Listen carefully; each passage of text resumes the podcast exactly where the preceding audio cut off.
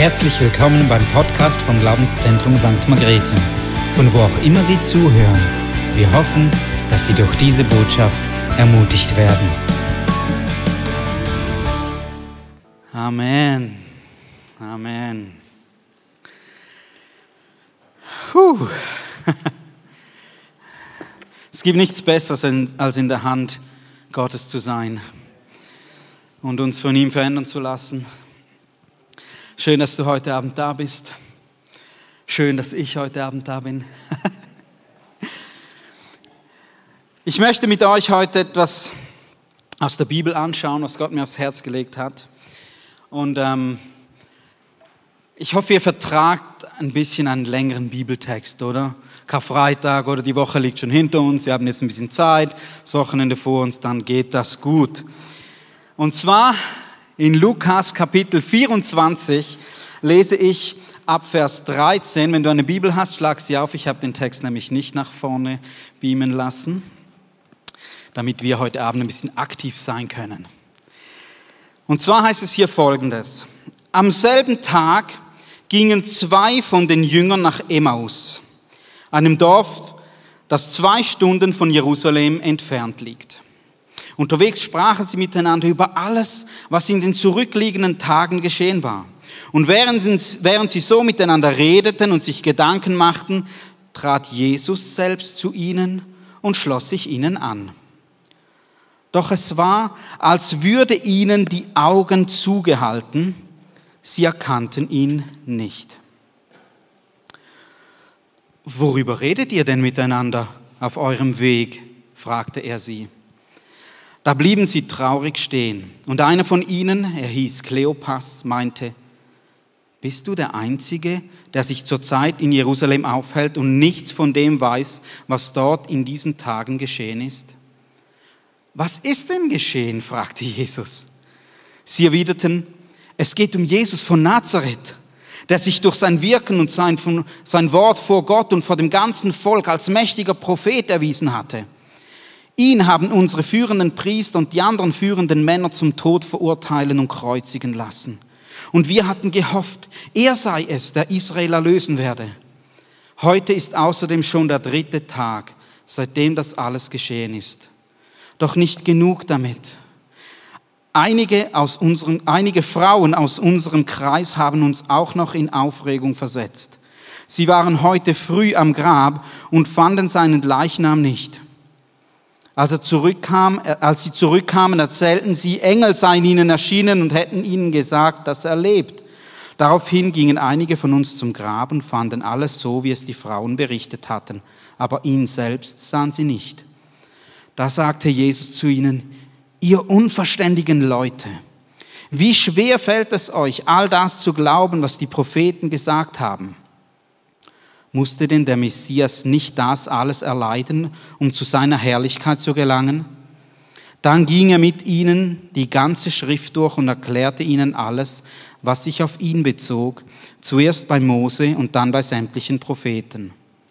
So erreichten sie das Dorf, zu dem sie unterwegs waren. Jesus tat, als wollte er weitergehen. Aber die beiden Jünger hielten ihn zurück. Bleib doch bei uns, baten sie. Es ist schon fast Abend, der Tag geht zu Ende. Da begleitete er sie hinein und blieb bei ihnen. Als er dann mit ihnen am Tisch saß, nahm er das Brot, dankte Gott dafür, brach es in Stücke und gab es ihnen.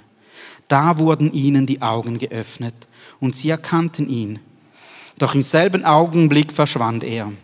Sie sahen ihn nicht mehr war uns nicht zumute, als würde ein Feuer in unserem Herzen brennen, während er unterwegs mit uns sprach und uns das Verständnis für die Schrift öffnete, sagten sie zueinander. Unverzüglich brachen sie auf und kehrten nach Jerusalem zurück. Dort fanden sie alle versammelt, die Elf und die, die sich zu ihnen hielten. Man empfing sie mit den Worten, der Herr ist tatsächlich auferstanden. Er ist Simon erschienen. Da berichteten die beiden, was sie unterwegs erlebt und wie sie dem Herrn erkannt hatten, als er das Brot in Stücke brach. Vater im Himmel, ich danke dir für dieses Wort. Und ich bete, Herr, dass du durch dieses Wort sprichst heute Abend zu uns, dass du unsere Herzen veränderst, dass du unser Denken veränderst, dass du uns Erkenntnis gibst über dich selbst und dass wir anders hinausgehen dürfen, als wir hineingekommen sind. Ich danke dir, Jesus, dass du da bist und dass du wirkst. Amen. Amen. Hast du schon mal eine Situation erlebt, die aussichtslos schien, wo du dachtest, oh, naja, ich will da raus. Ich habe eine Zeit hinter mir in der Schule, die war nicht ganz einfach, aber wo war es das in letzter Zeit? Gell? Ähm, ich durfte im letzten August die Schulleitung übernehmen bei uns an der Schule, bin also verantwortlich für, für den ganzen Betrieb.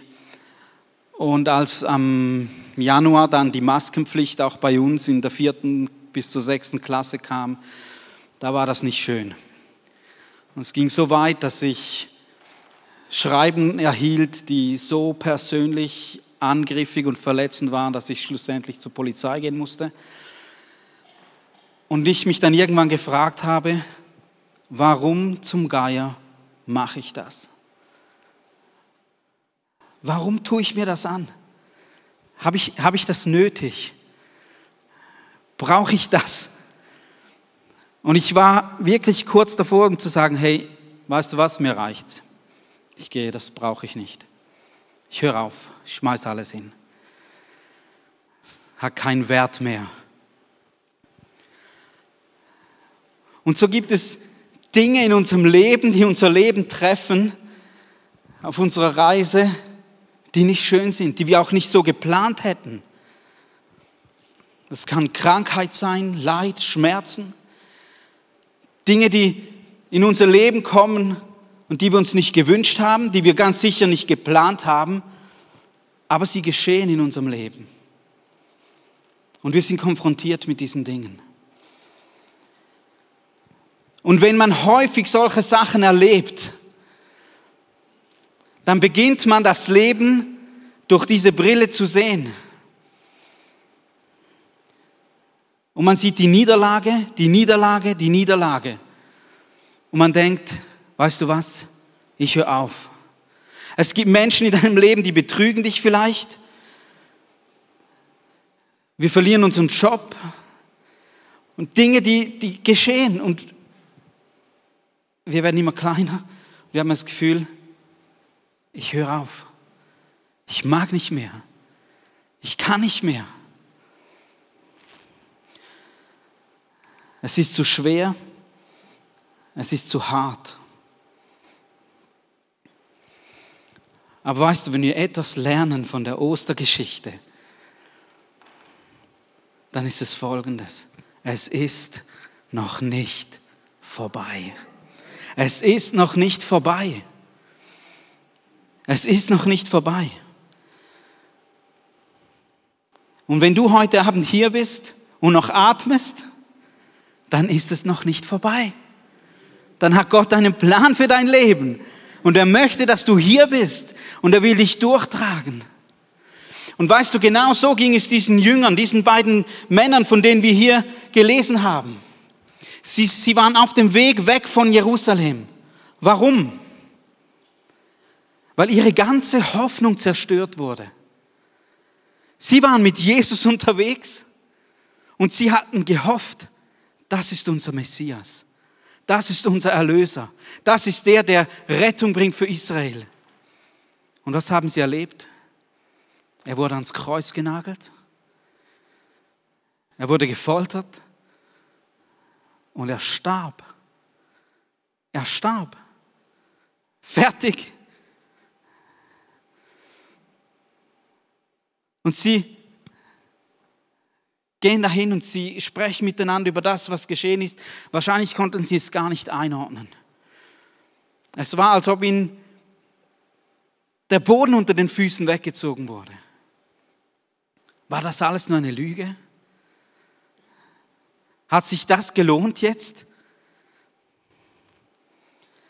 Und sie sind auf dem Weg nach Emmaus, einer Stadt oder einem Dorf in der Nähe von Jerusalem. Und sie sprachen miteinander und plötzlich kommt Jesus hinzu. aber sie konnten ihn nicht erkennen. Sie wussten nicht, dass es Jesus ist. Hast du schon mal diese Fernsehsendung gesehen oder gehört von Undercover Boss? Wo ähm, Firmenbosse, also, Geschäftsführer von großen Firmen, sich verkleiden, um dann zu ihren Mitarbeitern zu gehen. Um mal hineinzuschauen, wie denn das so ist bei ihnen im Betrieb, wie denn das so läuft. Weil du weißt es selber, gell? wenn der Chef vorbeischaut, du sprichst anders, du redest anders und denkst, ja, ja, ist alles okay, alles super, wir sind mega zufrieden mit unserem Job. Du gehst auch anders dann mit deinem äh, Arbeitskollegen um, wenn der Chef da ist, oder, und zuschaut. Aber wenn du nicht weißt, dass er da ist, dann sieht es vielleicht anders aus. Dann bist du auf einmal nicht mehr ganz so zufrieden mit deinem Job, gehst nicht mehr ganz so nett und geduldig mit deinen Mitarbeitern um. Und ich glaube, warum Jesus sich nicht zu erkennen gab von Anfang an, ich glaube, er wollte ein ehrliches Gespräch. Ich glaube, er wollte ein ehrliches Gespräch mit diesen beiden Männern. Und er fragte sie, worüber redet ihr? Sie sagten, hey, sag mal, bist du der Einzige, der das nicht gehört hat, was jetzt gerade in Jerusalem passiert ist? Hast du den Status auf Instagram nicht gesehen? Diese TikTok-Videos nicht durchgeblättert? Hey, hast du ein Handy? Bist du der Einzige? Und jetzt ich finde Jesus so cool. Was ist denn passiert? Was ist denn passiert? Das ist mal. Und so erzählen sie ihm, was geschah und sagen, ja, weißt du, da war Jesus und der hat so mächtig gewirkt mit seinem Wort, mit seinen Taten und er war ein großer Prophet und dann hatte er einen Konflikt mit den Pharisäern und die waren gar nicht zufrieden mit ihm und am Schluss haben sie sich gegen ihn verbündet und haben ihn ans Kreuz nageln lassen. Und im Vers 21 sagen sie folgenden Satz. Und wir hatten gehofft, er sei es, der Israel erlösen werde. Wir hatten gehofft. Das war ihre Hoffnung. Sie hatten ihre ganze Hoffnung auf Jesus gesetzt. Und dieses Wort zeigt uns, was sie gefühlt haben mussten in diesem Moment. Sie haben ihre Hoffnung verloren. Und in Sprüche 13, Vers 12 steht folgender Satz über die Hoffnung. Hoffnung, die sich verzögert, macht das Herz krank. Und sie sagten, es ist schon der dritte Tag. Sie sind enttäuscht. Enttäuschung kommt ja davon, wenn unsere Erwartungen nicht erfüllt werden, oder? Und diese Männer, sie fliehen von Jerusalem, weil sie enttäuscht wurden, weil sie entmutigt wurden, weil sie ein Gefühl der Hoffnungslosigkeit und der Niederlage hatten. Es fühlt sich falsch an. Ist der Traum jetzt vorbei? Er ist tot. Die letzten drei Jahre sind wir ihm nachgefolgt und nun ist er tot. Das ist nicht, was wir uns vorgestellt hatten. Und eigentlich sagten sie Folgendes. Jesus hat nicht das getan, was wir hofften, dass er tut.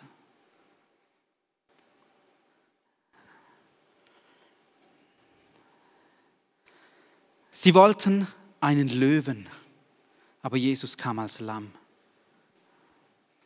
Sie wollten einen Politiker, er kam als Prophet. Sie wollten einen General, aber er kam als guter Hirte. Sie wollten eine Krone, aber er nahm das Kreuz auf sich. Sie wollten einen Thron, aber er nahm das Grab. Sie wollten einen König. Jesus kam als Diener. Sie wollten Gerechtigkeit, aber Jesus brachte Gnade.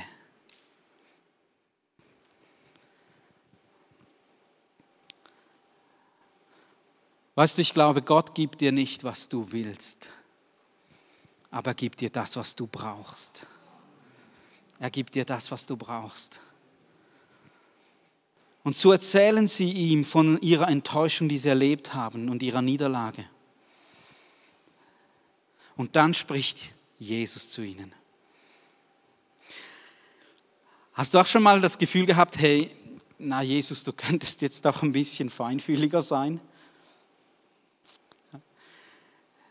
Das Erste, was er ihnen sagt, ist, ihr unverständigen Leute, ihr Narren eigentlich, ihr Narren. Stell dir mal vor, du bist auf einer Beerdigung, hey, jetzt kommst du gerade von jemandem, der wurde hingerichtet bist traurig darüber und dann kommt da jemand und sagt, du Narr. Was habt ihr so schwer zu glauben? Jesus tadelt sie. Wie schwer fällt es euch, das zu glauben, was die Propheten gesagt haben? Musste der Messias nicht sterben? Musste er nicht ans Kreuz? Musste er nicht leiden? Er sagt, ihr solltet die Schriften kennen. Ihr solltet wissen, was über mich geschrieben steht in der Bibel. Damals war es das Alte Testament, oder? Ihr solltet doch wissen, was da drin steht. Wo ist das Problem? Es muss doch so kommen.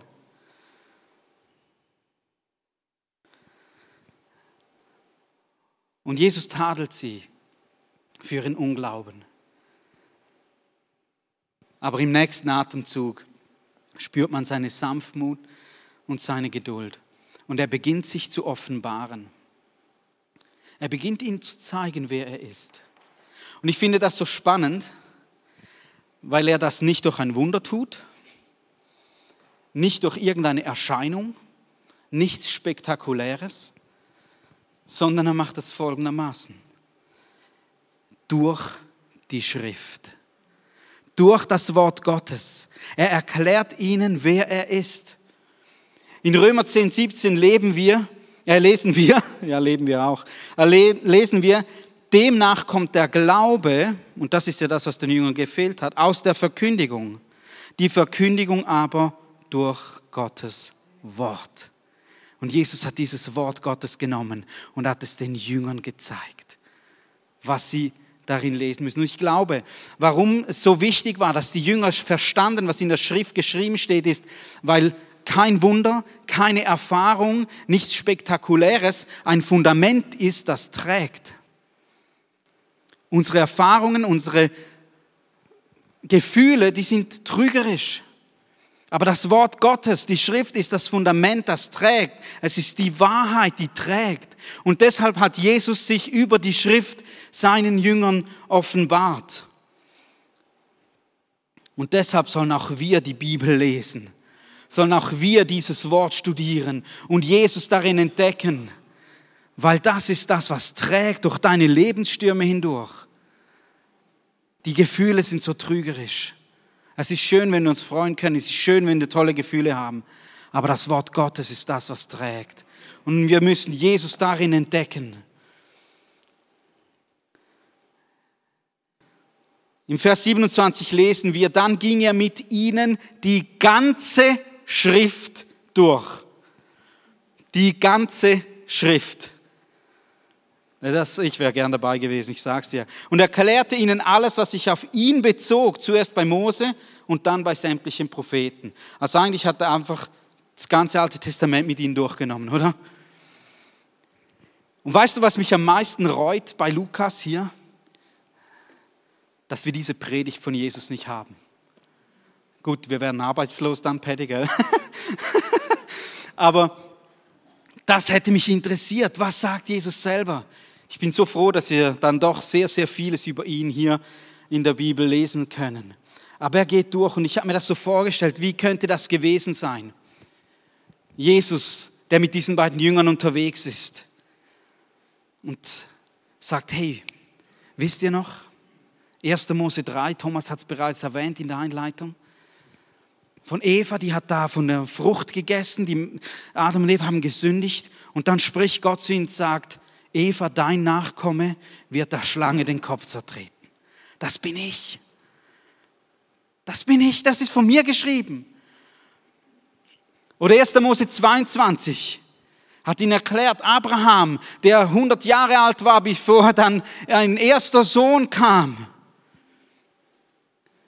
Und Gott zu ihm sprach, Abraham, geh mit deinem Sohn auf den Berg und opfere ihn mir.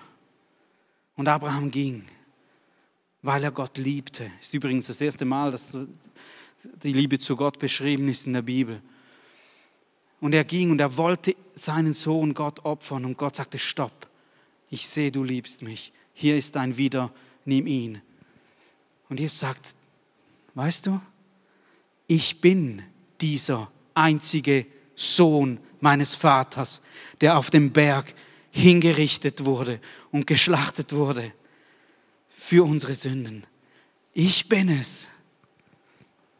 Er ging weiter, ging in 2. Mose 12, wo es ums Passafest ging, der Auszug aus Ägypten, das Schlamm, das sie schlachten mussten und die Türrahmen damit einstreichen mussten, damit der Todesengel sie nicht erwischte. Und er sagt, ihr feiert das jedes Jahr. Ich bin dieses Passalam, das hingerichtet wurde, dessen Blut vergossen wurde, damit ihr Leben habt und es im Überfluss habt. Er ging weiter, ging in 3. Mose hinein, die, das Gesetzesbuch. Das ist immer das, wenn du dir vornimmst, oder anfangs, ja, hi, dieses Jahr lese ich mal die ganze Bibel durch, bis du zum dritten Mose kommst, oder? Und dann, okay, vierter Mose. Aber Jesus ging mit ihnen durch diese Verse durch und sagte, das ist von mir geschrieben. Und das ist von mir geschrieben. Ich bin der Tag der Versöhnung, dass du kein Opfer mehr zu schlachten brauchst, einmal im Jahr, ich bin der Tag der Versöhnung. Ich bin das Allerheiligste. Und er ging mit ihnen durch. Vielleicht kam er zu 4. Mose 21, wo das Volk in der Wüste war. Und sie murrten gegen Gott und es kamen Schlangen. Und sie wurden gebissen und starben. Und dann sagte Gott zu Mose, dann errichte eine bronzene Schlange und jeder, der auf sie schaut, wird gerettet werden und leben. Jesus sagt, ich bin es. Jeder, der auf mich schaut, jeder, der seine Hoffnung auf mich setzt, wird geheilt und wiederhergestellt und befreit. Wahrscheinlich gingen durch die Propheten, Jesaja Kapitel 7, die Jungfrauengeburt. Ihr kennt meine Mutter. Ihr wisst, wer sie ist. Sie würde euch niemals anlügen. Er ging weiter, Jesaja 9, Geburt in Bethlehem. Der Messias muss in Bethlehem geboren werden. Er sagte, ihr wisst, woher ich komme. Ihr wisst, wo ich geboren bin. Zacharia 9. Einzug in Jerusalem auf einem Eselsfohlen. Der Messias kommt. Hey, wisst ihr noch vor einer Woche, als ich da mit dem Esel nach Jerusalem eingeritten bin? Die ganze Schrift ist von mir geschrieben. Ich bin es. Und so geht er dieses Alte Testament durch und erklärt es ihnen bis sie in Emmaus ankommen. Und dann wollte er gehen. Sie sagten, bleib noch bei uns. Und sie setzten sich und er nahm das Brot, da brach es und er gab es ihnen. Und in diesem Moment öffnete Gott ihnen die Augen und sie erkannten, wer Jesus Christus ist. Und sie sagten, war uns nicht zumute, als würde ein Feuer in unserem Herz brennen, während er unterwegs mit uns sprach und uns das Verständnis für die Schrift öffnete? Weißt du, das ist mein Gebet heute Abend, dass unser Herz Feuer fängt, wenn wir Jesus erkennen, wenn wir sehen, wer er ist, was er für uns getan hat, dass unser Herz Feuer fängt dass wir brennen für ihn. Es ist noch nicht vorbei. Ich staune über die Reaktion der Jünger. Sie flohen aus Jerusalem, sie gingen aus Jerusalem. Es wurde auch für sie ungemütlich, oder? Alle Jünger Jesu nach der Kreuzigung, nach seinem Tod, sie verteilten sich in alle Himmelsrichtungen. Und als sie diese Begegnung mit Jesus hatten, sie waren nicht mehr traurig über seinen Abgang, sie wussten, wer er war. Und sie rannten zurück nach Jerusalem. Sie eilten zurück nach Jerusalem, weil sie verstanden hatten, was soeben passiert ist, welches Wunder passiert ist. Und wenn wir erkennen, und glauben, dass Jesus der Messias ist, dass Jesus Gottes Sohn ist, dass er Gott ist, der für uns gestorben ist, dann gibt es für uns eine Antwort, nämlich dass wir unsere Leben ihm hingeben und sagen, hier bin ich, klein vor deiner Herrlichkeit. Deine Gnade hat mich befreit. Weißt du, Berechnung und Kreuzigung sind nicht vereinbar miteinander. Wenn Jesus Christus Gott ist, dann ist ein gutes moralisches Leben zu wenig.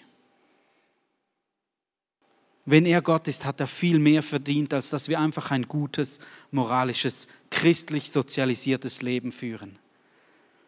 Dann hat er es verdient, dass wir unser ganzes Leben ihm geben.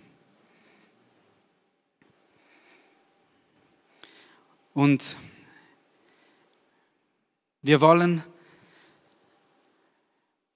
jetzt auch noch das Abendmahl feiern, so wie es Jesus mit diesen beiden Jüngern getan hat. Und wir wollen uns daran erinnern, was am Kreuz geschah. Wir wollen uns daran erinnern, was in der Schrift geschrieben steht. Dass Jesus für uns gestorben ist und ein für alle Mal uns erlöst hat, uns freigekauft hat, uns befreit hat. Und ich weiß nicht, ob der Hebräerbriefschreiber diese beiden Emmaus-Jünger kannte, aber irgendwie habe ich das Gefühl, er hörte von dieser Geschichte dieser beiden. Ich möchte mit euch Folgendes noch lesen, und zwar in Hebräer 10 ab Vers 7. Da habe ich gesagt, und das ist Jesus Christus, der das sagt, hier bin ich.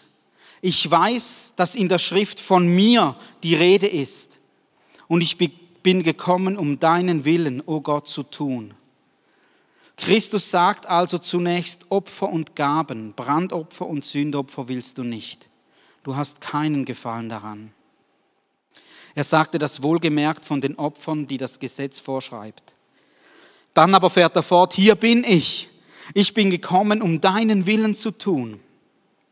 Das bedeutet nichts anderes, als dass er die alte Ordnung aufhebt und eine neue in Kraft setzt. Und weil Jesus Christus den Willen Gottes erfüllt und seinen eigenen Leib als Opfer dargebracht hat, sind wir jetzt ein für alle Mal geheiligt.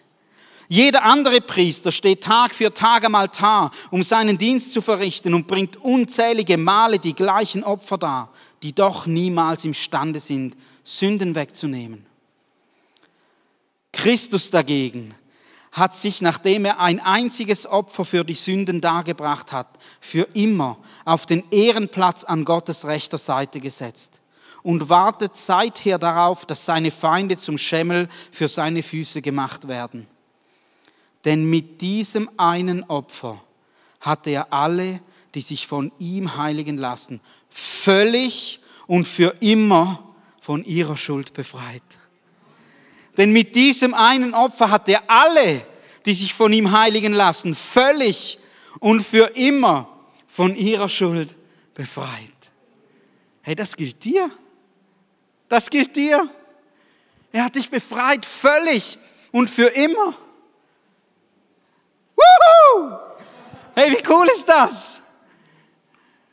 Ah, ich wünschte, wir könnten es begreifen. Lass uns doch aufstehen gemeinsam.